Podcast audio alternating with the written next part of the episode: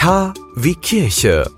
Impuls. Der KW Kirche Impuls mit Oliver Kelch.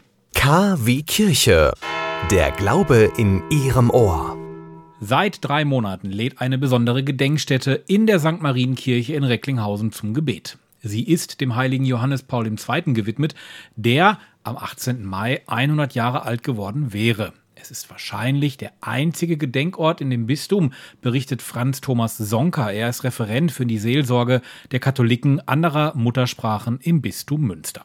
Die Gedenkstätte hängt eng mit der polnischen Gemeinde Heilige Familie zusammen, die in St. Marien eine Heimat gefunden hat und seit vielen Jahren ihre Gottesdienste in der Filialkirche der Pfarrei St. Antonius feiert.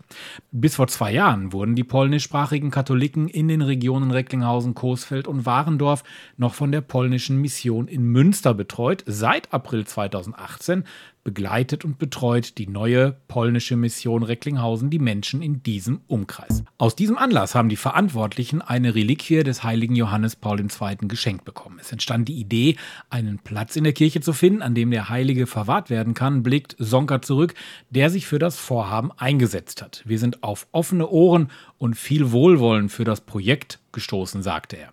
Auch Alois Wigeringlo, er ist Pfarrer in St. Antonius, war sofort Feuer und Flamme. Schnell war ein Platz in der Kirche gefunden.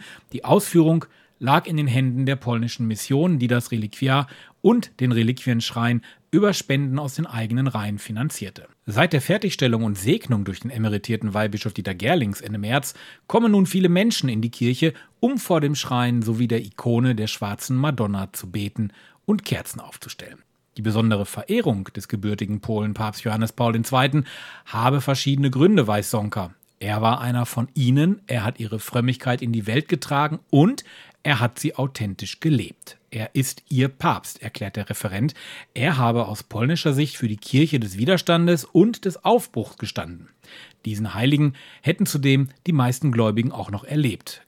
Karol Józef Wojtyla, so sein bürgerlicher Name, hätte einen unschätzbaren Beitrag zur Geschichte Polens, Europas, der Welt und der Universalkirche geleistet.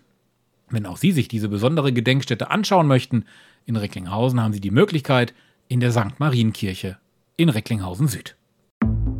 Sie wünschen tagesaktuelle christliche Nachrichten, das tägliche Evangelium oder möchten sich über unsere kommenden Themen informieren? Dann schauen Sie auf unserer Webseite vorbei www.kwkirche.de. Übrigens, Sie finden uns auch auf Facebook, Twitter und Instagram.